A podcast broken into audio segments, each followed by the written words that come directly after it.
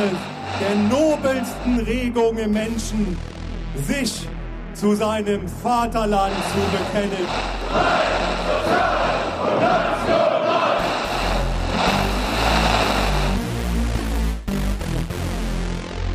Ja, herzlich willkommen. Hier wieder jetzt im regulären Rhythmus nach unserer Sonderfolge zum rechten Terror in Neuseeland, Folge 8. Und wir haben uns ja jetzt wirklich ausführlich über die neuen Rechten oder die AfD unterhalten. Wir haben uns aus unserer kosmopolitischen Blase über identitätspolitische Kosmopoliten aufgeregt. Wir haben uns überlegt, wen man als Nazi bezeichnen darf und wen nicht. Und jetzt würde ich echt mal sagen, während die, die Latte Macchiato-Fraktion weiter darüber diskutieren darf, welches die benachteiligste Minderheit ist, ob man sich als Indianer verkleiden darf, ab wie viel Konservativismus man Nazi schreien darf oder ob sie ach gut zum Netzwerk der neuen Rechten gehört, befassen wir uns heute endlich mal mit denen, die man meines Erachtens nach mit gutem Gewissen als Neonazis bezeichnen kann. Mit, mit Menschen, die in ihren Liedern singen, wir scheißen auf die Freiheit dieser Judenrepublik, lasst die Messer flutschen durch den Judenleib. Das ist ein, ein Zitat von einem Rechtsrockkonzert im thüringischen Kirchheim zum Abschied von zwei Neonazis, die dann in den Knast mussten. Bei diesem Neonazi-Konzert war, by the way, auch André, André E. dabei, der ist mal vorbeigeschaut, der bekanntermaßen verurteilter Unterstützer des NSU war. Ja, und das ist heute unser Thema. Rechtsrock, vor allem Rechtsrock-Konzerte. Wir wollen mal darüber reden, was, was sind das eigentlich für Veranstaltungen und was machen diese Veranstaltungen für einen Sinn in der Szene? Wie sind diese, wie vernetzt sind diese Veranstaltungen vielleicht auch? Ja, und der, der Aufhänger ist, dass Mobit, also die mobile Beratung gegen Rechtsextremismus, kürzlich die Jahreszahlen rausgebracht hat über die Anzahl der Rechtsrock-Konzerte 2018 und es kam raus, es sind elf mehr gewesen als im Jahr davor. Insgesamt waren es 71 in Thüringen. Das wird dann auch nochmal unterschieden, in welche Klassen es gibt von oder welche Arten von Rechtsrock-Konzerten. Die haben uns dann auch ganz nett verlinkt, damit wir damit auch, damit wir da auch aufmerksam drauf werden. Und das äh, sind wir jetzt geworden. Und wir dachten, okay, dann nehmen wir das einfach mal zum Anlass, mal richtig rein einzusteigen in die, in die Szene, in die Neonazi-Szene. Und bevor wir jetzt aber irgendwelche Zeitungsartikel nacherzählen oder so, ne, oder, oder irgendwelche ARD-Dokus, dachten wir, wir machen, das, wir machen das einfach mal ein bisschen anders und wir nutzen doch einfach mal auch unsere persönlichen Erfahrungen. Oder wir nutzen, wir benutzen deine Erfahrungen, Sven. Deswegen rede ich hier so lange, ohne dass er sich zu Wort meldet, weil heute ist er der Star der Sendung. Weil Sven hat sich tatsächlich beruflich und auch privat viel mit dem Thema, insbesondere in Thüringen befasst, war auch ab und zu mal dabei bei den, bei den Rechtsrock-Konzerten, ganz vorne mit dabei. Ja, und deswegen will ich, will ich, dass du uns vielleicht einfach mal persönlich erzählst, darüber erzählst, was du da erfahren hast, was du recherchiert hast und ähm, wie das alles so abläuft. Weil, ja, bevor wir euch einfach mit irgendwelchen Fakten zuballern, so hier war der und das ist das Konzert, machen wir das Ganze mal ein bisschen persönlicher, vielleicht auch etwas atmosphärischer, Sven. Und deswegen habe ich eine erste Frage an dich. Wie, wie darf man sich das konkret vorstellen? Man kennt ja immer diese Bilder, so konspirative Bilder aus diesen Dokus oder die sind da manchmal geblurrt, manchmal nicht. Oder man kennt die von, von den Antifa-Seiten, wo, wo dann so quasi diese beobachtet wird, die Szene und dann geguckt wird, wer kommt da und wer, wer, wer kommt da nicht. Und ich habe immer das Gefühl, da laufen dann immer, ähm, Achtung, Lookism, so, so, so dicke Neonazis rum mit irgendwie hässlichen T-Shirts, die vollgedruckt sind mit altdeutscher Schrift. Und die sehen alle gleich aus und sie haben immer alle so hässliche Dreiviertelhosen an. Warum haben Nazis immer Dreiviertelhosen an? Nein, das ist nicht meine Frage. Meine Frage ist, wie ist das, wenn man vor Ort ist? Wie fühlt sich das an? Wie ist die Stimmung? Und wie kann man sich das vorstellen? Wie kann man, kann, macht das mal erlebbar? Ja, also natürlich muss ich erstmal richtig stellen. Ich war natürlich nicht in der ersten Reihe vor Ort, sondern tatsächlich meistens als Beobachter am Rand. Denn vielleicht ganz äh, dezent schon mal vorneweg, es ist sehr schwierig und es wird immer schwieriger als Pressevertreter auch wirklich dann mal auf diese Festivals an sich zu gehen, weil es halt ja vor Ort ein gewisses Bedrohungspotenzial gibt, das meistens auch schlimmer wird und der eigens eingesetzte Sicherheitsdienst von diesen Konzertorganisatoren natürlich auch kein großes Interesse daran hat, dass eben Berichterstatter oder halt Menschen, die das Ganze beobachten wollen, zu nah rankommen. Das mal soweit vorweg. Wenn man zu diesen Veranstaltungen hinkommt, also ich war bei mehreren, zum einen, als ich frisch nach Jena gekommen bin, zum Gegenprotest mal in Gera beim damals noch relativ großen oder damals dem größten Rechtsrock-Event in Deutschland, dem Rock für Deutschland. Sven, da waren wir sogar zusammen. Genau, wir sind schön mit dem Bus hingefahren und ich weiß noch ganz genau, dass ein Kollege nachts noch sehr lange feiern war und aus dem Bus ausgestiegen ist und erstmal kotzen musste. Schöne Grüße an Hai, falls er uns zuhört.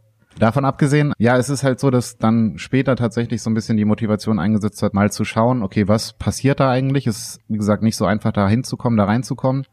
Ich war dann zum einen beim Thüring-Tag der nationalen Jugend in Kala, bin halt erst so ein bisschen durch die Stadt gelaufen, weil bei dem Konzert noch nicht so viel los war und man kriegt, wenn man da so diese Stadt läuft, erstmal nicht so viel mit von dem Konzert an sich. Dann habe ich ja gedacht, alles klar, ich spreche mal so ein paar Leute an aus Kala, also Einwohner, frag die, was die davon mitgekriegt haben oder was die davon halten. Bei vielen war es so, dass es denen eigentlich egal ist, also so eine, ja, sollen sie doch machen, ist mir egal Haltung. Einige wussten es tatsächlich auch gar nicht und es gab auch einige, die dann ja quasi dagegen mit protestieren wollten und es gab dann natürlich noch die, mit denen habe ich aber nicht gesprochen, die eben tatsächlich aktiv zu dem Konzert gehen wollten. Das waren relativ viele in dieser kleinen Stadt, aus dieser kleinen Stadt, denn Kala ist, wenn man so will, seit Anfang der 2010er Jahre, vielleicht auch schon ein bisschen früher, ein Rückzugsort für organisierte Neonazis aus Jena geworden, aber das nur so am Rande. Auf jeden Fall ist es bei diesen Konzerten wirklich so, dass es eben auch auf die Art und Weise der Konzerte ankommt. Der Thüring-Tag ist eine relativ große Veranstaltung, wo man eben als Berichterstatter auch dann doch hinkommen kann und Fotos machen kann, ohne dass man wirklich groß Angst haben müsste. Zumindest war es damals noch so. Das hat sich aber so ein bisschen geändert. Und die Art und Weise, wie diese, diese Festivals funktionieren, also gerade die Festivals sind halt relativ offen meistens, so dass man eben auch Fotos machen kann oder halt auch schauen kann, okay, was bewegt sich da alles, das funktioniert aber nicht immer. Ja, aber vielleicht, also bevor wir jetzt irgendwie auch so in die konkrete Analyse reingehen, wer dann da vielleicht auftaucht, ich habe es ja schon gesagt, so ich war, ich bin jetzt nicht ganz unbeteiligt, ich war auch schon mal da, aber ich habe mich natürlich nicht so nachhaltig damit befasst wie du und deswegen kannst du da wesentlich mehr erzählen. Da, wo, wo wir gemeinsam waren bei Rock für Deutschland, ich weiß nicht mehr, welches Jahr genau war, das war in der, in der Zeit, gab es eigentlich jedes Jahr eins zwischen 2011 und 2013, irgendwann war das, glaube ich. Weißt du noch genau, wann das war? Es müsste eins der früheren, also ich glaube sogar, das, wo wir waren, war 2011, also wo wir zusammen waren. Bei denen danach war ich dann meistens schon alleine zum Fotos machen meistens. Ja. Also ich, ich, ich erinnere mich daran, es war, es war in dem Fall tatsächlich recht unspektakulär, muss man sagen. Ähm, weil, weil man war dann doch sehr weit abgeschirmt. Man, man kam dann manchmal an so Stellen ran, wo dann so ein paar Faschos vorbei äh, geführt wurden von der Polizei. Dann, dann gab es dann da entsprechende Sprechchöre und so und man, man war auf der einen Seite und man hat sich dann da immer noch recht sicher gefühlt weil die Polizei dazwischen stand, aber eben nach, also wenn man sich ehrlich mal überlegt, so die Typen, die da vorbeigelaufen sind, da war man fast froh, dass die Polizei da steht. Später vielleicht nochmal ein Thema, die Polizei in der ganzen Rolle, aber in dem Fall so, so dann, dann brüllt man die an und denkt sich so, ey, wenn der mir später auf der Straße begegnet, dann Hilfe. Vielleicht kannst du auch nochmal beschreiben, ist es bedrohlich? Inwieweit ist es bedrohlich, auch dort zu sein, vor allem auch erkennbar als Pressevertreter oder zumindest als Mensch, der wahrscheinlich diese Ansicht nicht teilt? Also es ist auf jeden Fall bedrohlich. Gerade, also wir nehmen nochmal das Beispiel Rock für Deutschland. Das war auf jeden Fall das Jahr 2011, wo wir da waren. Wenn du dich noch ein bisschen zurückerinnerst, das war ja relativ hermetisch abgesperrt. Also der Bereich, wo wir uns aufgehalten haben, war ja mit Polizeigittern. Ich glaube, es waren sogar zwei Reihen Polizeigitter, beziehungsweise es war eine Reihe Polizeigitter, dann standen Polizisten und dahinter sind dann die Neonazis eben zu dem Festival geführt worden. Dadurch kann man sagen, ist es das Bedrohungspotenzial in dem Fall relativ klein gewesen. In den Jahren darauf war es beim Rock für Deutschland auch immer noch so, weil es halt immer relativ klar getrennt war und eben auch der Gegenprotest, und das war auch immer so ein großer Vorteil von Gera, dass der Gegenprotest auch immer relativ groß war. Als wir da waren, waren, ich glaube, es waren um die 500, 550 Neonazis auf dem Festival und knapp 1000 Gegendemonstranten. Im Jahr davor war das Kräfteverhältnis ungefähr ausgeglichen. Also da waren es 1200 Neonazis und 1000 normale. Und in dem Fall ist halt das Rock für Deutschland in Anführungsstrichen ja ein Sonderfall, weil da eben der Gegenprotest relativ groß war. So, wie war's bei dem heißen Scheiß? Da wäre ich jetzt drauf zu sprechen gekommen. Also beim, beim Thüring-Tag der nationalen Jugend in Kala, da ging es auch noch, weil da war zwar relativ viel ähm, Neonazis auch vor Ort, aber es war relativ äh, klar auch getrennt, also zumindestens meistens. Ähm, wir hatten auch die ganze Zeit als Pressevertreter in Anführungsstrichen eine Polizeieskorte. Also wir waren immer von Polizei umringt und die haben uns die ganze Zeit begleitet. Wir konnten zwar überall Fotos machen, wir sind auch ans Gelände rangekommen, doch in dem Moment, wo wir das Gelände betreten wollten, auf dem das Festival stattfand, kamen mehrere Neonazis, unter anderem der Organisator, auf uns zu, fingen an, uns zu bepöbeln und fingen vor allem auch an, die Polizei darauf hinzuweisen, dass wir auf dem Gelände nichts zu suchen hätten. Es wurde also so eine Art Bedrohungspotenzial geschaffen, aber es ist in dem Fall nicht so viel passiert, zumindest in der Situation später, als wir dann, also man muss sich das so vorstellen, das Festival fand an so einem kleinen Fluss statt. Ich weiß nicht, vielleicht war es sogar die Saale, ich glaube, bin mir gerade nicht mehr ganz sicher. Auf jeden Fall fand das Festival unterhalb von einer Brücke statt und die meisten Neonazis mussten dann eben über diese Brücke laufen, runter zu dem Festivalgelände. Standen dann oben auf der Brücke und haben Fotos weiterhin gemacht. Auch da war ein Kamerateam vom MDR. Die sind dann tatsächlich auch angegriffen worden von einem Typen, der jetzt erstmal nicht so aussieht, als ob er ja wirklich zur einschlägigen Neonazi-Szene gehört, hatte lange Haare und ist dann halt direkt auf den Kameramann los und hat ihm die Kamera aus der Hand geschlagen, hat versucht, den ja eben halt die Kamera wegzunehmen, hat dann nicht funktioniert, die Polizei ist aber nicht wirklich eingeschritten. Also man hat sich da auch so ein bisschen im Stich gelassen gefühlt. Und dann, ja, hat man sich eben aber immer diese relativ starke räumliche Trennung gehabt. Es war abgesperrt mit Hamburger Gittern, mit Bauzäunen, so dass eben keine Möglichkeit bestand, eigentlich, dass, in Anführungsstrichen, wie man das immer sagt, beide Lager aufeinander prallen. Anders war es dann aber bei einem anderen Festival, wo ich war, beim ersten Rock für Überfremdung. Das ist ja bekannt geworden über das zweite Konzert in Thema, wo wir an die 6000 Neonazis waren. Ein Jahr vorher fand das Ganze noch in Kirchheim in der Nähe von Erfurt statt. Da, wo auch dieses Abschiedskonzert war, was ich erwähnt habe, bei dem auch André E. vom und NSU-Unterstützer war. Genau, und also das, das Spezielle in Kirchheim ist ja, dass man in Kirchheim eben das sogenannte Veranstaltungszentrum Erfurter Kreuz hat. Das ist keine Nazi- oder keine Neonazi-Immobilie, aber der Veranstalter oder der, der Besitzer dieser Immobilie lässt diese ganzen Konzerte eben zu und auch relativ stark zu. Es ist ich glaube sogar, es hieß irgendwas mit romantischer Fachwerkhof oder so, war früher mal die Bezeichnung davon. Sieht auf jeden Fall aus wie ein romantischer Fachwerkhof. Genau, auf jeden Fall war das da halt wirklich anders und das war auch eine Situation, eine Art und Weise, als ich da war, wo mir das Herz schon so ein bisschen in die Hose gerutscht ist. Man muss sich das halt so vorstellen, das ist ein kleines Dorf. Da wohnen halt Menschen, also es ist ja wie so ein, ja, so ein kleines Dorf. Wohnen halt. da Menschen in dem Dorf? es ist Thüringen, da kann es auch wirklich mal passieren, dass da niemand wohnt.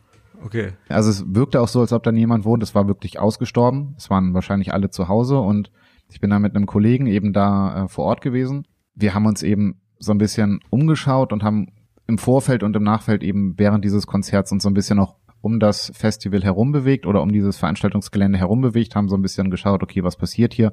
Es war wirklich niemand da, niemand draußen. Es gab Gegenprotest, lass mich lügen, 15, 20 Menschen, die da waren. Keine Ahnung, ob die aus Kirchheim alle kamen oder von außerhalb. Und die Situation war da halt wirklich anders, weil es war auch fast keine Polizei vor Ort. Also es gab ein paar Hamburger Gitter, aber relativ wenig Polizei. Und ich hatte schon das erste Problem, okay, ich komme nach Kirchheim, scheiße, wo parke ich? Wo parke ich, ohne dass ich in die Situation komme, wenn ich zurück zum Auto laufe, dass ich dann nicht an einer größeren Nazi-Gruppe, Neonazi-Gruppe vorbei muss, und wenn die checken, dass ich halt Fotos gemacht habe, dann kann es halt schön passieren, dass ich so einen auf die Schnauze kriege, dass ich da gar nicht mehr wegkomme. Und was ist dann passiert? Es ist zum Glück nicht passiert, weil warum kann ich dir gar nicht sagen. Also wir sind mehrmals angepöbelt worden. Wir haben uns halt auch zu zweit wegbewegt von eben diesem Festivalgelände und dann sind auch größere Gruppen von Neonazis auf uns zugekommen, haben uns bepöbelt, aber es ist in dem Moment tatsächlich glücklicherweise, da muss man eigentlich auch nochmal auf Holz klopfen, nichts größer passiert als eben Pöbeleien und wirklich ein auf uns zukommen.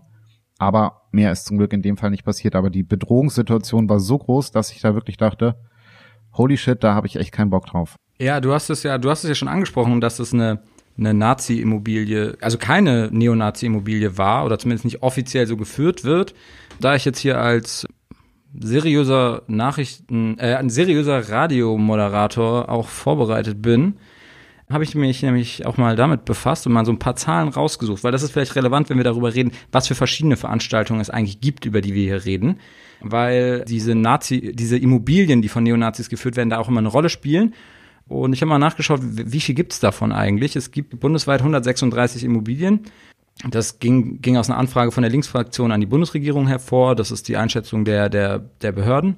Tatsächlich die meisten in Sachsen 25, Sven in Bayern 17, zweitmeistens, in Thüringen 10. Und wir sprechen ja gerade noch über Thüringen. Aber worauf ich hinaus will, es gibt diese, es gibt diese, diese, diese Häuser im Besitz und in denen finden halt auch öfters so, so, so eine Veranstaltung statt. Und vielleicht kannst du ja jetzt quasi als Rechtsrock-Experte jetzt mal erklären, was gibt es überhaupt für verschiedene Veranstaltungen, die man vielleicht unterscheiden kann oder sollte. Ja, es gibt auf jeden Fall so dieses große Festival, was wir ja schon angesprochen haben. Das ist relativ selten. Das findet eigentlich, ja, wenn man so will, vier, fünf, sechs Mal im Jahr vielleicht statt. Du meinst jetzt Festivals im Allgemeinen oder? Also Rechtsrock-Festivals, also ja. diese großen Veranstaltungen wie beispielsweise Thema. Das sind wirklich ja relativ seltene Veranstaltungen. Dann gibt es noch diese normalen, ich, ich nenne es mal normale Konzerte, wo die dann in irgendwelchen Häusern stattfinden oder eben in Kirchheim beispielsweise. Kirchheim ist eben so ein Ort, wo dann normale, oder was heißt normale, aber da finden dann halt Konzerte statt. Und es gibt eben auch noch die Möglichkeit dieser sogenannten Liederabende. Das Ganze ist dann nochmal eine Nummer kleiner. Also man muss, ja, man kann ja so bei, bei Festivals, bei diesen Rechtsrock-Festivals von bis zu 1000 oder je nachdem Besucher rechnen. Also eine vierstellige Zahl ist da schon möglich. Bei diesen normalen Konzerten, ja, kann man so zwischen 200 und 600 Besuchern rechnen, je nachdem, was für Bands aufspielen. Und dann gibt's eben noch diese kleinen Liederabende das sind die, die quasi am meisten stattfinden und die haben halt einen großen Vorteil.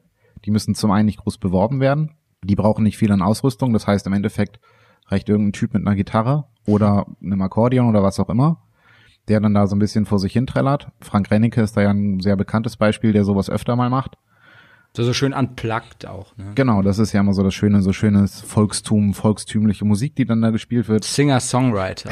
genau, Singer-Songwriter der rechten Szene. Völkische, völkische Singer-Songwriter-Szene. Genau, und das findet dann eben beispielsweise in irgendwelchen Häusern, in irgendwelchen Immobilien statt, muss es aber gar nicht. Es kann auch beispielsweise auch in einer Schrebergartensiedlung oder so stattfinden oder eben auch einfach draußen in der Natur, dass man sich hinsetzt und da gemütlich halt beisammensitzt und irgendwie an die deutschen Wurzeln denkt oder so ähnlich.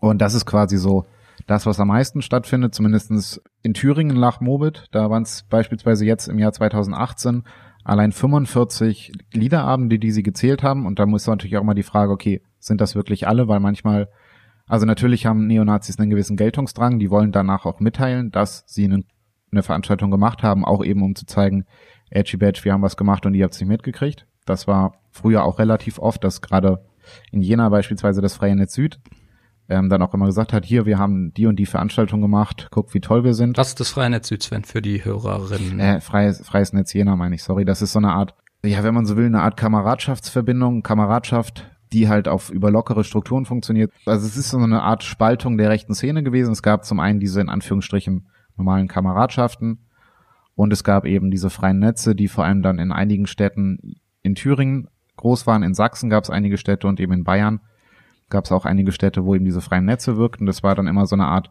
man hängt zusammen und es gibt eben auf der anderen Seite diese Kameradschaften, die dann nochmal extra sind. Die ja dann auch im Endeffekt mehr organisatorische Übereinstimmung haben, auch mit der NPD, wenn ich mich nicht täusche. Ja, da kommt es so ein bisschen immer drauf an. Also in letzter Zeit war so ein bisschen die Entwicklung, oder was heißt in letzter Zeit, vor einer Weile war meine Beobachtung so ein bisschen, dass viele Strukturen aus den freien Netzen, Beispiel Ralf Wohleben, der eben auch zum frühen damals noch Nationaler Widerstand Jena gehörte, der eines der Gründungsmitglieder des, also Ralf Wohleben ist angeklagt gewesen im NSU-Prozess, für die, die es nicht wissen. Der hat ihn die äh, Waffe besorgt. Genau, also sitzt in Haft. Andere eh nicht. Genau. Auf jeden Fall gehört er eben mit zu den Gründungsmitgliedern des Freien Netzes in Jena, ist aber auch NPD-Ortsvorsitzender in Jena gewesen. Und das ist so ein bisschen der Punkt. Und was sich dann entwickelt hat, ist eben, dass meiner Meinung nach die Freien Netze relativ stark in Richtung Dritter Weg tendiert haben, also so eine neue kleine rechte Partei und diese anderen Kameradschaftsstrukturen in Thüringen vor allem Richtung die Rechte gegangen sind. Also noch eine andere Partei gegründet von einem Hamburger Neonazi Christian Worch. Ja, aber über einen Menschen, über den wir wahrscheinlich noch reden im Konzertkontext. Thorsten Heise hat sich ja auch sehr für eine, sagen wir mal, übergreifendere Zusammenarbeit zwischen lose, lose, loseren Verbünden, Verbunden, neonazistischen Verbunden eingesetzt, auch und mit der NPD zu kooperieren. Ja, das stimmt, wobei Thorsten Heise natürlich selbst Mitglied der NPD ist und Ja, genau, aber er hat dann quasi auch gesagt, er hat dort gesehen, okay, wir müssen da in seinen Augen weiter wieder mehr machen, mehr gemeinsam machen und hat deswegen auch versucht, die loseren Strukturen wieder etwas mehr einzubinden. Aber dazu vielleicht später mehr. Ich habe jetzt noch mal eine Frage an dich zu den Konzerten.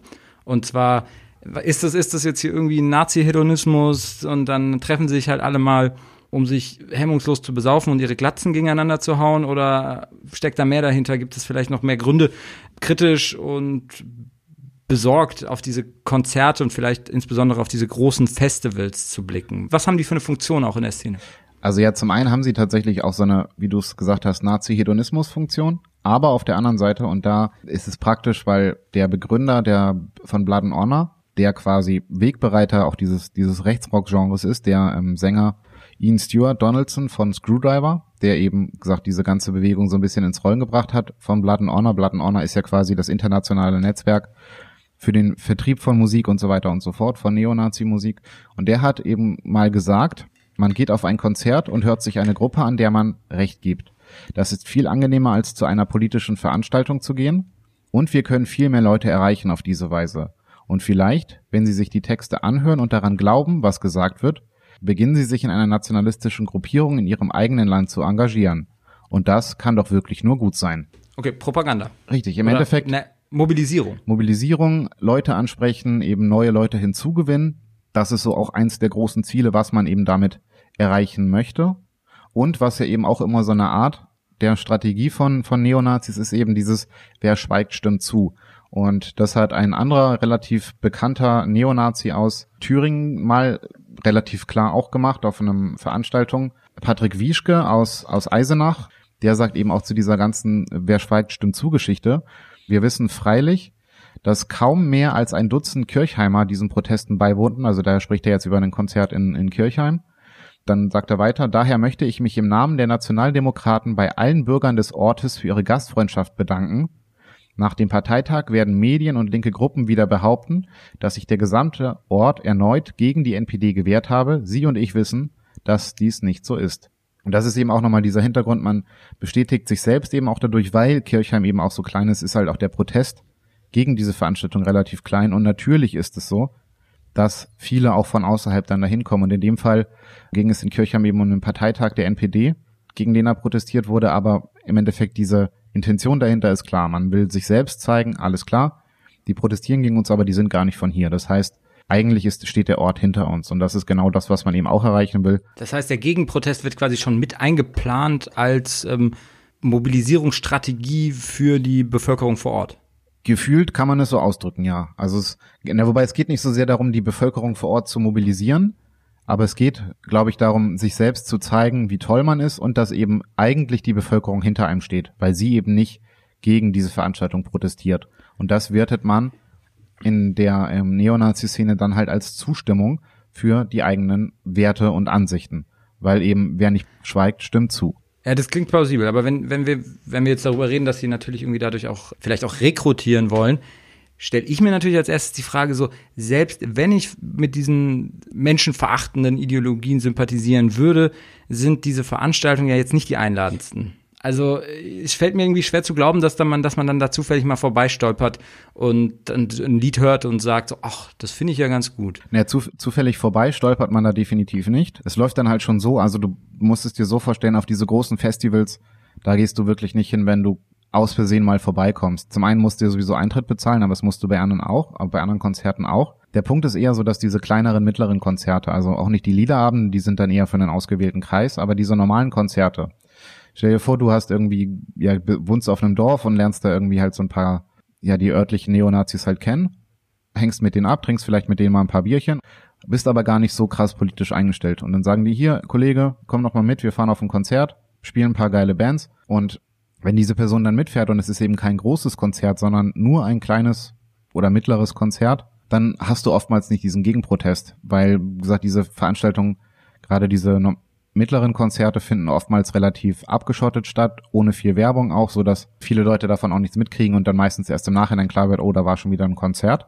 Und das ist so ein bisschen der Punkt. Du hast eben dieses große Großaufgebot der Polizei, diese ganze Problematik dahinter, die entsteht meistens oder vor allem eben nur bei diesen großen Festivals und nicht bei diesen normalen Konzerten, die relativ oft, nicht immer, aber relativ oft komplett ungestört, sowohl von Gegenprotest als auch von Strafverfolgungsbehörden durchgezogen werden können. Und genau bei denen hast du eben die Möglichkeit, ja, Leute anzupolitisieren oder eben weiter zu politisieren und zu zeigen, wie geil man eigentlich ist. Warum dürfen solche Veranstaltungen überhaupt passieren? Welche meinst du jetzt? Naja, also im Allgemeinen. Also vor allem jetzt diese Großveranstaltungen, die wir kennen. So, du denkst, man denkt sich so, hm, verfassungsfeindliche Symbolik, ähm, die man ja auch sieht. Also das sieht man ja auch auf den Videoaufnahmen. Da wird dann da wird in, der, in dem ganzen Zelt der Hitlergruß gezeigt. Aber sie finden statt. Ja, sie finden statt, weil sie eben unter dem Schutz der Versammlungsfreiheit stattfinden, weil die gerade diese großen Festivals eben als politische Veranstaltung angemeldet werden. Und dafür, ich bin jetzt zu wenig Jurist dafür, aber die ganz einfache Begründung ist eben, dass die Festivals eben auch so organisiert sind, dass zum einen Bands spielen, zum anderen aber auch Redner Reden halten und so eben dieser politische Charakter in den Vordergrund rückt. Und mittlerweile ist es auch so, ich glaube sogar, es ist eine, eine Begründung vom Bundesverfassungsgericht, das sagt, es muss nur klar sein, dass es hier um eine politische Meinungsäußerung geht und nicht eben um ein Konzert. Und da diese meisten Bands ja relativ klare politische Ansichten auch haben, ist es egal, ob das gesungen wird oder eben halt ja geredet wird. Und das ist, glaube ich, so auch der Punkt, der da eine große Rolle spielt.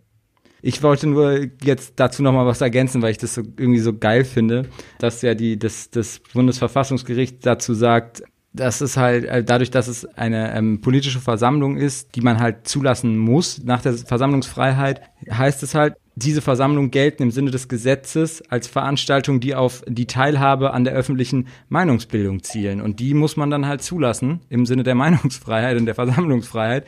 Ja, und das ist ein bisschen unheimlich, wenn man, äh, ja, wenn, wenn das dann auch noch so quasi schwarz auf weiß steht, dass sie auf die, dass sie deswegen erlaubt werden, weil sie auf die Teilhabe an der öffentlichen Meinungsbildung abzielen ähm, in dem Kontext. Aber ich möchte dazu auch sagen, dass diese Werte der Versammlungsfreiheit und auch der Meinungsfreiheit hohe Güter sind und die man jetzt hier nicht einfach über den Haufen werfen darf, unreflektiert. Also wenn die Gesetzgebung ist nun mal so und dann, dann finden die halt auch erstmal statt, diese Veranstaltungen. Also weil da kann man jetzt auch sich nicht drüber hinwegsetzen erstmal. Genau, wobei man natürlich die Frage stellen muss, ist eine Versammlung eine Versammlung, wenn man dafür Eintritt bezahlen muss? Genau. Also, also eine Versammlung, die unter die Versammlungsfreiheit des Grundgesetzes fällt und man zahlt dafür zwischen 20, 30, 35 Euro, ist es dann überhaupt noch eine Versammlung oder ist es dann nicht eigentlich mehr ein Konzert? Das wäre doch eine Frage, die muss aber ein Gericht klären, die können wir nicht klären, wir sind keine Juristen.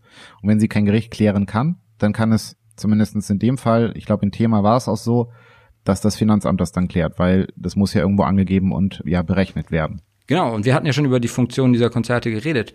Was passiert eigentlich mit der ganzen Kohle?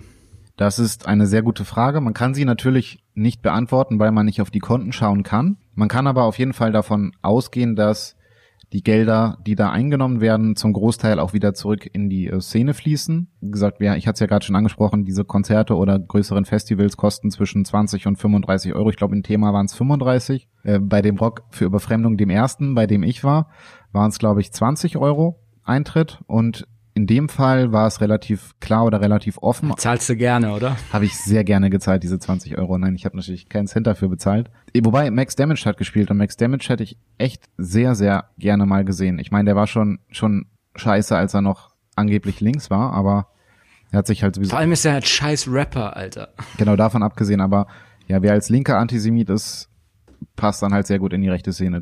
Bei dem, bei dem Rock für Überfremdung kann man relativ klar davon ausgehen, dass es, dass die Kohle da in dem Fall Soli-Kohle war für Prozesskostenhilfe.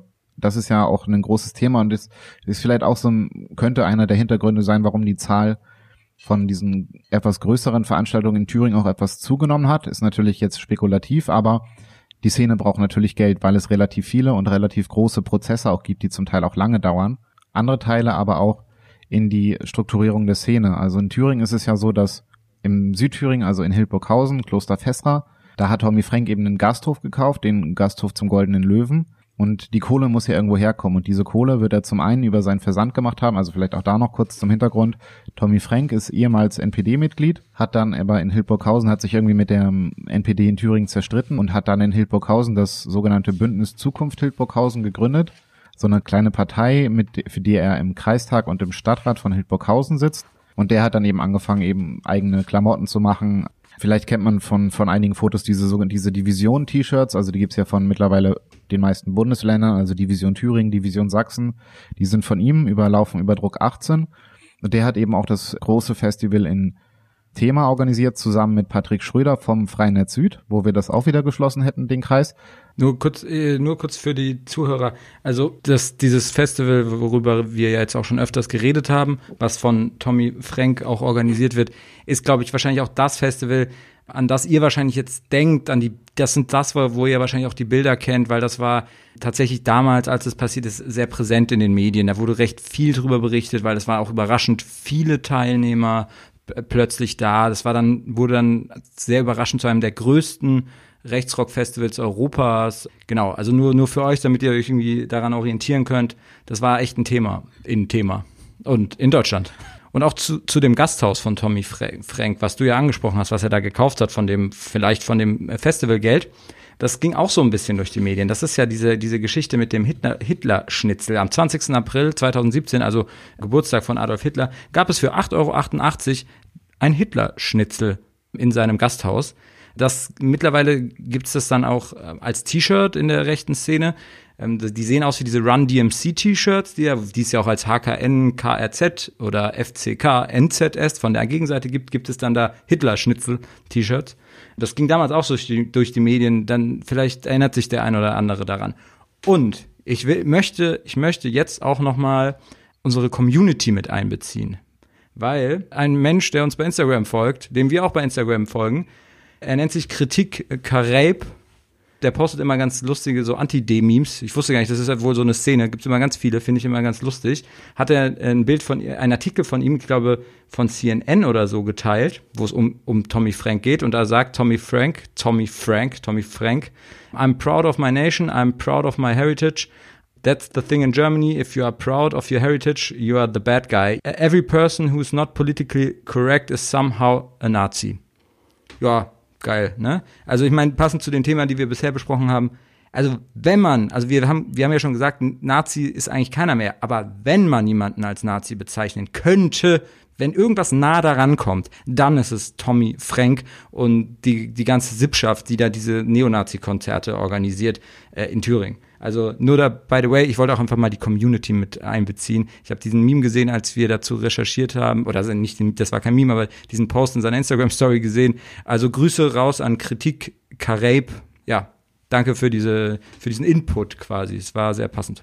Genau, vielleicht da auch nochmal anschließend. Tommy Frank hat gesagt, du sagtest ja schon, wenn man jemanden als Nazi bezeichnen könnte, dann ihn. Er hat auf seinem Hals auch Aryan tätowiert, also um da nochmal ganz klar die Gesinnung eben auch zu zeigen. Und gesagt, Tommy Frank ist eben der, der Thema organisiert hat, aber da muss ich dir kurz widersprechen auch noch, denn die Immobilie hatte er schon bevor das große Festival in Thema stattgefunden hat. Was aber in der Sicht Geschichte ganz witzig ist, dass Tommy Frank eben in Kloster Fessra diesen, diesen Gasthof betreibt und gegenüber gibt es einen Autohandel oder einen Gebrauchtwarenhandel. Und dieser Gebrauchtwarenhandel gehört einem örtlichen AfD-Politiker, der ehemals CDU-Politiker war, ausgestiegen ist, dann aber zur AfD gewechselt ist. Und es wird noch besser, denn dieser AfD-Politiker hat in Thema ein relativ großes Grundstück. Und auf welchem Grundstück fand wohl dieses relativ große Konzert statt? Auf dem Grundstück von Bodo Dressel. Genau. Aber Sven, er ist auch kein AfD-Mitglied mehr. Oh, das ist traurig. Er ist, um fair zu bleiben, er wurde gegangen aus der AfD. Also nur um die Fakten und also bei den Fakten zu bleiben und fair zu bleiben, nachdem das alles bekannt wurde, wurde ihm, ist er wohl freiwillig ausgetreten, aber man ist sich recht einig, dass er dann doch gebeten wurde, die AfD zu verlassen. Und die AfD hat sich in dem Kontext, ich will jetzt nicht die AfD irgendwie verteidigen, aber in dem Kontext auch nochmal dezidiert davon distanziert.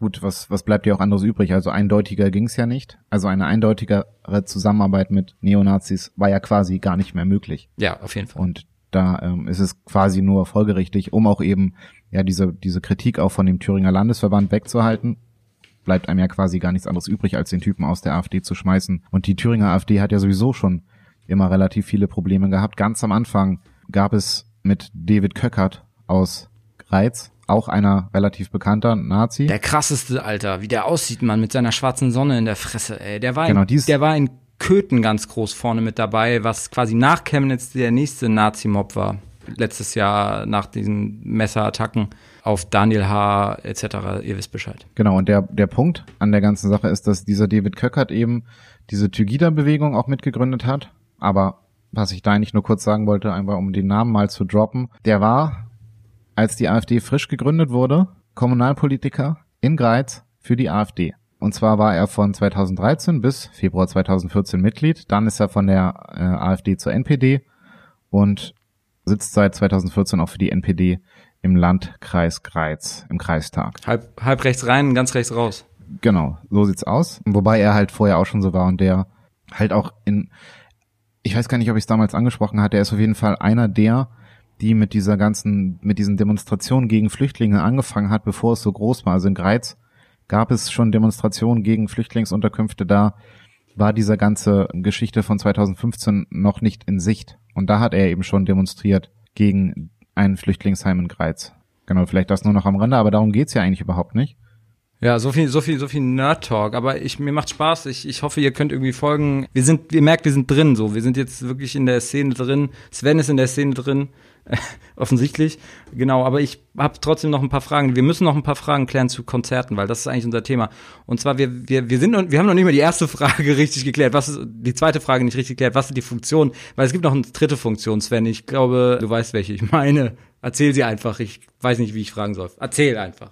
Okay, neben der Gewinnung von neuen Mitgliedern oder von, von neuen Kollegen und neben der Finanzierung ist natürlich auch ein Punkt oder ein weiterer Punkt der, dass man eben auf diesen Konzerten relativ konspirativ ist, auf verschiedene Weisen. Es ist halt auch eine Art von, von Gruppenbildung, die dahinter steht. Es gibt eben sehr viel an, also gerade bei diesen großen Festivals gibt es natürlich auch relativ viele Verkaufsstände und Bierstände und man kann saufen und wenn es erlaubt ist. Ähm, und man kann eben auch in diesem Zusammenhang sich sehr gut vernetzen. Und das ist ja auch eben so ein bisschen dieses Ziel von Blood and Honor auch gewesen, dass man sich eben innerhalb der Szene vernetzt, weil es finden ja nicht, sind ja da nicht nur deutsche Neonazis, die zu diesen Festivals kommen und da vielleicht auch nochmal kurz den Rückschnitt zu machen. Jena hatte lange Zeit das sogenannte Fest der Völker, wo es dann eben witzigerweise quasi so eine auch so eine Art von Ethnopluralismus gab, wo dann auch Nazis aus Neonazis aus anderen Ländern gekommen sind und eben mit den deutschen Kameraden in Jena gefeiert haben und ja man quasi eben so ja eine, eine Art internationale Beziehung der Neonazi-Szene aufgebaut hat, aufbauen konnte und auch bis heute hält. Es gibt beispielsweise Liedermacher aus, aus Thüringen,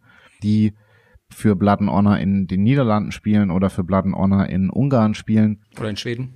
Oder in Schweden. Also man hat da sehr gute Möglichkeiten, sich eben zu vernetzen und eben auch um halt so, wenn man will, ungestört zu kommunizieren, weil da sind so viele Leute, da kann man nicht alles im Blick haben und man hat eben da wirklich ja die besten Vernetzungsmöglichkeiten zum einen und zum anderen ist es eben auch, was ich ja sagte, dieser dieses Zusammengehörigkeitsgefühl, was da eben gestärkt wird, denn gerade bei diesen, also früher, man muss ja sagen, früher war es so, dass Konzerte nicht angekündigt wurden, heute findet in Kirchheim ein Konzert statt, sondern es findet in Mitteldeutschland ein Konzert statt. Das bedeutet, wenn man mitmachen will, dann schreibt man an den Organisator eine Mail, überweist die Kohle an diesen Organisator und kriegt dann weitere Informationen, wo das Konzert stattfindet. Und so war es auch bei dem Rocktoberfest in der Schweiz, wo ja auch. Also damit ihr jetzt alle Bescheid wisst, wenn wir auf Nazi-Konzerte kommt, ja. Genau. Ja, mittlerweile ist es ja aber auch zum Teil wirklich offen. Also Thema war ja offen. Es ist, kommt, hat sich so ein bisschen gewandelt, aber bei diesen kleineren Konzerten ist es tatsächlich immer noch so, dass es relativ konspirativ stattfindet, weil man ja eben auch gerade bei diesen mittleren Konzerten eben unter Ausschluss der Öffentlichkeit, ohne Gegenproteste und vor allem auch ohne die Staatsmacht. Ganz offen so sein kann, wie man will. Und da hat ja der Thomas Kuban zum einen einen sehr guten ähm, Beitrag zugemacht, der ja undercover in der Neonazi-Szene auf diesen Konzerten war, Videos gemacht hat, Aufnahmen gemacht hat von diesen Konzerten und eben gezeigt hat, was wirklich da abgeht, gerade auf diesen konspirativen Veranstaltungen. Und da gibt's ja dieses interessante Zitat auch, Blut muss fließen, Knüppel hageldick, wir scheißen auf die Freiheit dieser Judenrepublik, was dann eben auch von... Habe ich eingangs zitiert, hast du mir nicht Doch, habe ich. Ähm, ich wollte es nur nochmal anbringen. Und genau da war er eben auf dem Konzert, was mitgeschnitten wurde. Das ist auch der Titel seines Buches, um ihn da auch mal kurz zu erwähnen. Der hat da eine sehr gute Recherchearbeit geleistet, hat eben gezeigt, was auf diesen Konzerten wirklich abgeht und eben auch die Art und Weise, wie da miteinander umgegangen wird. Das ist quasi in Deutschland die Möglichkeit, so zu sein, wie man will. Also mit Hitlergrüßen, mit auch mit so einer krass übertriebenen Männlichkeit. Also man könnte es fast schon eine homoerotische Fantasie innerhalb der Szene nennen, weil da wirklich 30, 40 oberkörperfreie Glatzen rumspringen, pogen, aber halt natürlich auch mit viel Körperkontakt und allem möglichen. Man könnte da jetzt viel rein interpretieren, aber das wollen wir mal lassen an dieser Stelle. Hm, hm. Willst du, willst du mit Freud kommen? Nee, aber also gesagt, davon abgesehen, es geht halt wirklich ja darum, Gemeinschaft zu stärken und eben auch auf diese konspirative Art und Weise. Wir, davon sind wir ja ein bisschen abgekommen. Und das wollte ich noch kurz ja. zu Ende denken. Weil, oder was heißt zu Ende denken, weil da können wir, glaube ich, dann auch, das will ich auch noch kurz sagen, Gerrit hat, ich habe extra gesagt, Gerrit, schick mir die Fragen nicht, ich möchte spontan darauf antworten, ohne mich zu sehr darauf vorzubereiten. Hätte ich sie mal geschickt, ey, der hört nicht auf zu reden. Jetzt hast du den Salat. Ich wollte auch zu dem Thema nur noch mal ergänzen oder oder es noch mal betonen. Du hast es eigentlich schon angesprochen, nur das fand ich fand ich irgendwie so spannend, als ich das irgendwann mal gehört habe was sehr, das ist auch sehr plausibel, wenn man es dann hört, nur auf den ersten Blick denkt man das nicht, aber dass ich tatsächlich auch diese großen, also du hast jetzt ja tatsächlich von einem sehr versteckten geredet, aber auch diese großen Konzerte, äh, Konzerte, fast schon Festivals, eignen sich sehr gut zur Vernetzung und auch der Planung vielleicht von illegalen, ähm, also von Straftaten oder vielleicht sogar von äh, terrorähnlichen ähm, Strukturen oder Plänen, weil da ist, da sind so viele Menschen, da sind halt alle und da kann man sich halt einfach mal über den Weg laufen und mal plaudern. Und das geht da besser und unbeobachteter, als wenn man sich, als wenn sie sich jetzt sagen, okay, lass uns mal übermorgen nachts im Wald treffen. Weil wenn man unter den Augen der Strafverfolgung steht, dann gucken die halt besonders stark, wenn man sich nachts im Wald trifft. Aber wenn du auf so ein Festival gehst, dann haben die eigentlich gar keine Möglichkeit mehr, dich zu überwachen. Und deswegen treffen die sich da alle und können schön planen, wie sie ihre nächsten Straftaten begehen. Und das fand ich einen ganz spannenden Punkt, weil das, das denkt man ja so erstmal gar nicht. Weil es läuft ja irgendwie unter den Augen der Öffentlichkeit, weil die, die stehen ja drumrum, die, die Kamerateams und die Medien. Aber da drin, da planen die so fröhlich vor sich hin. Und sie können eben auch relativ offen planen und sind im, ja, in einem gewissen Maße trotzdem relativ stark von der ähm, Öffentlichkeit abgeschirmt und auch von den Sicher Sicherheitsbehörden. Bestes Beispiel Thema, diese riesengroße Hitlergrußgeschichte, die da lief. Man muss sich mal vorstellen oder mal vergleichen. Da sind, ja, weiß ich nicht, da waren es vielleicht noch 4000 oder 6000 Neonazis, die gemeinsam Hitlergruß machen, die also eine Straftat begehen, einen Verstoß gegen das Versammlungsgesetz begehen.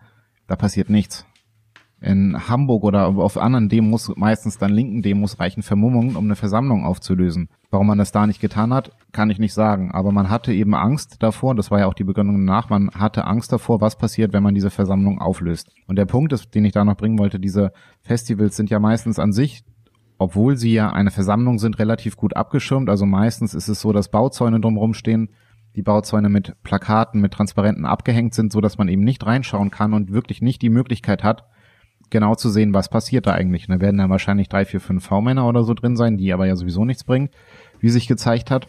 Ja, die finanzieren das Ganze. Richtig, die finanzieren, ja gut, da reden wir jetzt gar nicht weiter drüber. Aber da hat man wirklich, genau wie du gesagt hast und hatte ich ja auch schon angesprochen vorher, die Möglichkeit im Endeffekt zu tun und zu lassen, was man will, weil man weiß, man ist in dieser Situation sowas von sicher und man hat eben auch noch. Man ist, man ist beobachtet, unbeobachtet. Das ist, finde ich, halt das Absurde. Genau, man kann, und wie gesagt, der, der Punkt ist ja auch, die Medien können zwar von draußen drauf filmen, aber die können nicht genau sehen, mit wem unterhält sich jede einzelne Person, weil es halt auch eben so viele sind, dass man gar nicht alle im Blick behalten könnte.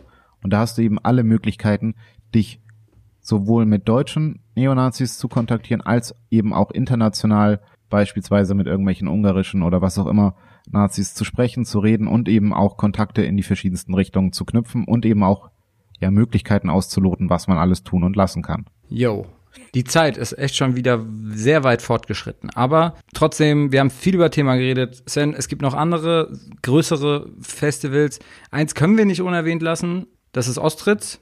Weil das war jetzt gerade erst am Wochenende. Ist es dann wieder, ist es dort wieder, ja, rund gegangen, sagen wir es mal so. Kannst du dazu was erzählen? Hast du da ein paar Insider-Infos? Jein, also da muss ich dazu sagen, dass ich ja auch so ein bisschen raus war aus dieser ganzen Arbeit eine Weile Ostritz ist eigentlich so ein bisschen bekannt dafür gewesen, dass da das sogenannte Schild- und Schwert-Festival stattgefunden hat. Unter der Federführung von ein alter Bekannter, Thorsten Heise. Der hat eben nicht nur das Schild- und Schwert-Festival organisiert, der hat auch früher in Thüringen den Eichsfeldtag oder den, den, äh, ja, den Eisfelder Heimattag oder irgendwie sowas organisiert. Ja, war auch ein relativ großes Festival, aber eben sehr NPD-zentriert. Dann ist er eben damit nach Sachsen gegangen und macht jetzt eben in Ostritz diese Veranstaltung. Da ist jetzt aber das Interessante gewesen, was jetzt eben an diesem Wochenende passiert ist, dass es zum einen dieses Konzert von Heise organisiert in Ostritz gab, gleichzeitig aber eine Art Gegenveranstaltung 100 Kilometer weiter weg, wo auch Bands gespielt haben und vor allem eine Band gespielt hat, die relativ bekannt ist, und zwar Eudoxie, die auch immer wieder im Zusammenhang mit dem NSU genannt wird. Und da merkt man gefühlt so eine Art Spaltung innerhalb, ja, innerhalb dieser ganzen Bewegung mal wieder. Ich meine, das ist nicht das erste Mal, dass es diese Spaltung Warum? gibt.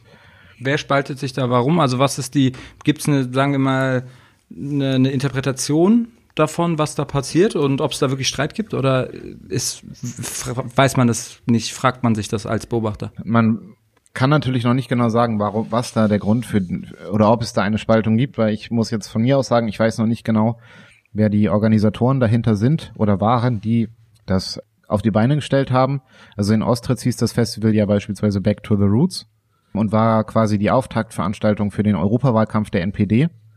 Und so eine Überlegung oder eine Mutmaßung von mir wäre jetzt in diesem Fall, dass natürlich ja auch viele in der, in der neonazistischen Szene mittlerweile Probleme mit der NPD haben, die nicht mehr ernst genommen wird. Es gibt ja mit dem dritten Weg oder mit der Rechten relativ viele andere Parteien, die eben auch in diese Richtung gehen, gerade was jetzt eben die extreme rechte Szene angeht. Und im Mücker, in diesem Ort, eben noch weiter in Sachsen, im Landkreis Görlitz ist es, glaube ich, finden ja auch öfter mal Konzerte statt. Genau, also man, man verbindet das so ein bisschen mit der Brigade 8, aber vielleicht, da könnte mich jetzt jemand verbessern, der sich besser damit auskennt, könnte mir da widersprechen, dass eben die Brigade 8 dahinter steckt und die Brigade 8 ist so eine Art neonazistischer Rockerclub, ähnlich wie beispielsweise auch die Turonen in Thüringen eben. Man könnte also sagen, dass eben da diese Spaltung wieder aufgemacht wird oder diese, diese Trennung zwischen NPD als alter verkrusteter Partei und eben beispielsweise dem dritten Weg als der neuen Partei für die, ja, für die extrem tolle rechte neonazistische, an den Nationalsozialismus glaubende Szene. Wäre jetzt eine Vermutung, ob es wirklich so ist, kann ich wie gesagt nicht sagen, weil ich nicht weiß, wer hinter der, wer der Veranstalter hinter dem Konzert in Myka steckt. Also nochmal zusammengefasst, es gab zwei verschiedene Konzerte und es ist etwas, es ist, es ist, sagen wir, etwas verwunderlich, dass die sich da gegenseitig Konkurrenz machen. Ich wollte noch was zu dem, zu dem Konzert in Ostritz sagen, das was wahrscheinlich das etwas größere war und das, was jetzt auch ein bisschen, wieder ein bisschen Medienöffentlichkeit bekommen hat. Die ähm, Kollegen vom Störungsmelder von der Zeit, die haben, die sind ja auch immer vor Ort, die machen ja auch krasse Arbeit. Die haben das ganz gut beschrieben, weil diesmal gab es irgendwie kein Alkoholverbot. Und offiziell gibt es da eigentlich immer Alkoholverbot weil die natürlich, die Polizei oder die Behörden natürlich versuchen, dadurch irgendwie Ausschreitungen zu verhindern, weil wenn man besoffen ist, dann neigt man natürlich eher dazu, mal irgendwie Quatsch zu machen. Ja, und das gab's da nicht. Und äh, das hat tatsächlich dazu geführt, dass bei diesem Festival jetzt recht wenig funktioniert hat, weil die das, das, die sind ja eh immer besoffen, aber jetzt gab's kein Alkoholverbot. Das heißt, sie haben das so übertrieben, dass da irgendwie eigentlich nur noch überall gefühlt, so wie es beschrieben wurde, nur besoffen auf der Straße rumlagen und bei dem Festival irgendwie gar nichts funktioniert hat. Das war Fun Fact am Rande. Genau, wobei, da ähm, muss man ja sagen, also wenn ich da den Artikel vom Störungsmelder richtig verstanden habe, ähnelten sich beide Veranstaltungen sehr, also sowohl in Ostritz als auch eben in Myka lagen dann eben betrunkene Skins am Boden rum. Also die, die Sache ist immer, die ich finde, ist immer so schwierig von Skinheads zu sprechen, weil das eigentlich eine falsche Zuschreibung ist, aber das ja, ist ja. sowieso nochmal ein extra Thema. Aber fürs Bild. Genau, fürs Bild ist es immer toll. Die schwarzen Springerstiefel mit den weißen Schnürsenkeln sind ja auch immer noch ein gern gesehenes Symbolfoto bei der Tagesschau wo man wohl in den 90ern stehen geblieben ist. Da, da ist aber auch, da ist, da, da ist auch eine dicke Frau, ein dicker Mann mit zwei Kindern an der Hand, das Symbolfoto für Hartz IV. Wie asozial ist das denn? Ja gut, auch wieder wahr. Genau, aber wie gesagt, man könnte davon ausgehen, dass da eben eine Spaltung dahinter steht, vor allem, weil Eudoxie, die Band, die jetzt eben in Myka gespielt hat, beim letzten Mal noch in Austritz für Thorsten Heise gespielt hat. Und auch da, man könnte diese ganze Entwicklung zu Blood and Honor und ähnlichen noch viel, viel intensiver besprechen. Auch was sind die Strukturen in Blood and Honor, welche beispielsweise welche Bands gehören zum Umfeld von Blood and Honor. Das sind eigentlich alles noch sehr interessante Punkte und vor allem ist es ja auch dahingehend interessant, dass es vor zwei, drei Monaten in Bayern und Thüringen und noch irgendwo Hausdurchsuchungen gegeben hat, wegen eben einer Reaktivierung dieser verbotenen Gruppierung, die ja in Deutschland seit 19 Jahren ungefähr verboten ist die wird wieder aufgebaut und da könnte man eigentlich auch nochmal sehr viel ausführlicher drüber sprechen, aber das würde jetzt den Rahmen sprengen. Das würde ich, wegen würde ich sagen, wir kommen jetzt langsam mal zu einem Ende, zu einem Fazit. Also Combat, ähm, Combat 18, ähm, nein. Blood and Anna wird eine Folge werden, Sven. Wir werden nicht drum rumkommen. Und dann werden wir auch über Combat 18 reden. Ich war gerade der Versprecher. Das hängt alles zusammen oder gehört zusammen. Nur so viel dazu.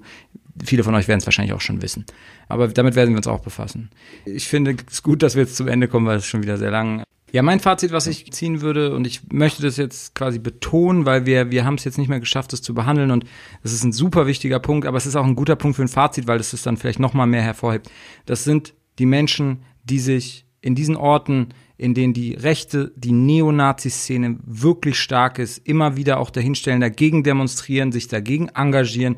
Da gehört wirklich mehr dazu, als, es tut mir wirklich leid, das zu sagen, als sich hier in Berlin mit 5000 anderen irgendwie zu einer Unteilbar-Demo hinzustellen. Das sind Leute, die, die werden dafür bedroht und die werden, die werden da teilweise auch von den Behörden echt eingeschränkt, den auch einfach zivilen Protest, es müssen ja nicht mal radikale Antifas sein, die werden, denen werden da echt viele Steine in den Weg gelegt, die machen das und die müssen dafür echt viel Mut aufbringen und das ist super wichtig und das ist mein Fazit. Wir müssen auch nochmal die Leute würdigen, die sich da immer wieder hinstellen und dagegen engagieren, wenn da ein Haufen wirklich gewaltbereiter Neonazis aufmarschieren. Und manchmal sind die wirklich in der Unterzahl. Manchmal ist es ein Kampf gegen die Windmühlen, aber es ist gut, dass es die gibt. Und das vergisst man super oft, wenn wir hier aus unserer, also ich vor allem jetzt hier aus meiner Großstadtblase rede und wir irgendwie darüber diskutieren, über die Spaltung der Gesellschaft oder sowas, dass es irgendwie noch so eine, so eine Basisarbeit gibt, wo, und es wirklich noch wirkliche Neonazis gibt und Leute, die sich dagegen stellen. Das möchte ich hier am, ähm, am Ende einfach nochmal festhalten und würdigen. Und auch die Polizei macht es diesen Leuten oft nicht einfach, auch wenn die friedlich sind. Genau, da kann ich mich nur anschließen. Also da ist die Polizei, wenn man so will, oder die Ordnungsbehörden oder Sicherheitsbehörden sind da tatsächlich so ein zweischneidiges Schwert. Um daran anzuschließen, bei dem anderen gebe ich dir zu 100 Prozent recht. Es sind oftmals wirklich Einzelpersonen auch oder wenige Menschen, die da sich engagieren und dann noch immer auf Hilfe von außen angewiesen sind, weil halt im Dorf dann eben doch das Motto gilt, ich halte meinen Mund, ich halte mich da raus, ich will davon nichts mitkriegen, weil die sind ja morgen wieder weg. Aber was eben wirklich so ein Problem ist, ist eben oftmals diese Kriminalisierung des Gegenprotestes oder auch dieser Versuch zu sagen, okay, wenn ihr jetzt keine Gegenveranstaltung macht, dann kriegt davon keiner was mit und dann sind die auch schnell wieder weg und dann kommen die vielleicht auch gar nicht wieder, weil wenn die keinen Gegenprotest haben, dann finden die es ja gar nicht geil und dann kommen die nicht wieder. Aber das ist halt so ein Trugschluss, weil im Endeffekt. Ja, die, die Polizei sieht so, okay, die Nazis melden, die Neonazis melden was an. Und das haben wir irgendwie halbwegs unter Kontrolle und das passiert dann und dann ist es schnell wieder vorbei. Dann wird der Gegenprotest, ja, wie du sagst, das kriminalisiert, weil sie merken, weil sie dann gefühlt, und das ist vielleicht nicht, damit will ich jetzt gar nicht irgendeine Unterwanderung der Polizei unterstellen. Das ist vielleicht auch eine ganz menschliche Reaktion, zunächst zu sagen so, ja, aber wenn die jetzt auch noch kommen, dann wird es noch viel stressiger und deswegen sind auf einmal die Falschen die Täter. Genau, auf jeden Fall. Und da müsste es auf jeden Fall auch ein Umdenken geben und das ist vielleicht noch so ein, auch nochmal um das Fazit dann zum Schluss zu ziehen, was ja auch beispielsweise in Thüringen mehr passiert. Der Gegenprotest alleine kann diese Veranstaltung natürlich nicht verhindern. Dazu sind zum einen die Strategien der Veranstalter mittlerweile zu gut, dafür ist aber auch mittlerweile die Strategie der Polizei zu gut. Also es gab immer mal wieder oder langfristig auch die Möglichkeit und die Versuche, eben diese Rechtsrock-Veranstaltungen zu verhindern durch Blockaden der Anfahrtswege, durch Blockaden oder durch Zelten auf den Veranstaltungsgeländen. Das ist in Gera relativ oft passiert. Heutzutage ist das halt sehr schwierig geworden, weil die Polizei halt auch mittlerweile relativ gute Strukturen und Strategien entwickelt hat, um eben auch gegen diesen Gegenprotest vorzugehen. Deswegen muss man jetzt sagen, im Endeffekt ist es jetzt tatsächlich die Polizei, die in der Verantwortung ist, bei Straftaten, die Straftaten sind durchzugreifen und nicht abzuwarten, sondern dann durchzugreifen, wenn sie passieren. Das bedeutet, wenn jemand einen Hitlergruß macht, dann begeht er eine Straftat, dann muss er dafür zur Verantwortung gezogen werden. Wenn jemand einen Journalisten angreift, gilt das Gleiche. Dann muss er dafür zur Verantwortung gezogen werden. Und zwar nicht erst fünf Stunden später, wenn sich wahrscheinlich keiner mehr an den Typen erinnert, weiß, wie der aussieht, weil 50 Prozent davon gleich aussehen, sondern der muss sofort. Ja, die haben alle Dreiviertelhosen an, diese hässlichen karierten Dreiviertel. Ja, oder halt noch Domestos Jeans, habe ich letztens auch mal wieder gesehen, war ich auch sehr erstaunt. Eine Dreiviertel Domestos Jeans. Genau, aber auf jeden Fall wäre es mittlerweile daran gelegen, um beispielsweise eben auch, also ein erhöhter Repressionsdruck würde definitiv helfen, um beispielsweise auch Leute, die noch am Einstieg sind oder die noch nicht verfestigt sind in dieser Szene, eher nochmal davon wegzubringen, wenn man merkt, okay, das ist gar nicht so geil, auf dieses Konzert zu gehen, weil man muss ja erst durch drei, vier Kontrollen durch, man muss sich dreimal halb ausziehen, um eben zu zeigen, dass man nichts dabei hat, oder man muss eben wirklich darauf achten, was man, ja, was, was man trägt und so weiter und so fort. Das würde schon, glaube ich, auch dafür sorgen, dass nicht mehr so viele Besucher kommen, wie sie halt zum Teil gekommen sind, weil sie eben die Möglichkeit hatten und eben keine Repression fürchten mussten. Und das ist ja das beste Beispiel für Thema. Da zeigen zigtausend Leute einen Hitlergruß und es wird nicht verfolgt. Was für ein scheiß Rechtsstaat also, ist das? Ja, genau, aber ein Rechtsstaat, ein Rechtsstaat, der es aushält, solche Veranstaltungen geschehen zu lassen, aber ein Rechtsstaat, der auch in der Lage ist, sein Recht durchzusetzen und auch den Willen zeigt, bitte dieses Recht durchzusetzen. Genau, so ein Rechtsstaat ist es aber nicht. Leider, warum auch immer. Nein, den brauchen wir. Genau, den brauchen wir, aber den haben wir aktuell nicht. Woran es liegt, keine Ahnung. In Hessen könnte man aus Scherz sagen, da ist die Polizei so, aber. NSU 2.0. Beispielsweise. Aber gut, ich würde sagen. Anderes Thema, auch für eine eigene Folge. Richtig. Aber damit sind wir, glaube ich, an einem guten Schlusspunkt angekommen die Zivilgesellschaft ist ein sehr großer, wichtiger Faktor, der eben dann doch dagegen steht, wo eben andere es nicht tun. Jetzt muss man halt wirklich so, so schwer es einem fällt, darauf hoffen, dass tatsächlich endlich mal das Denken anfängt und man wirklich auch durchgreift, wo man durchgreifen sollte und müsste. Und nicht an der falschen Stelle. Das Wort zum Sonntag. Amen. Amen. Ja, damit ciao. Ich will noch sagen, Sven, ich bin sehr beeindruckt von deinem Fachwissen und deinem, deiner Szenekenntnis in Thüringen. Ciao. Bis zum nächsten Mal.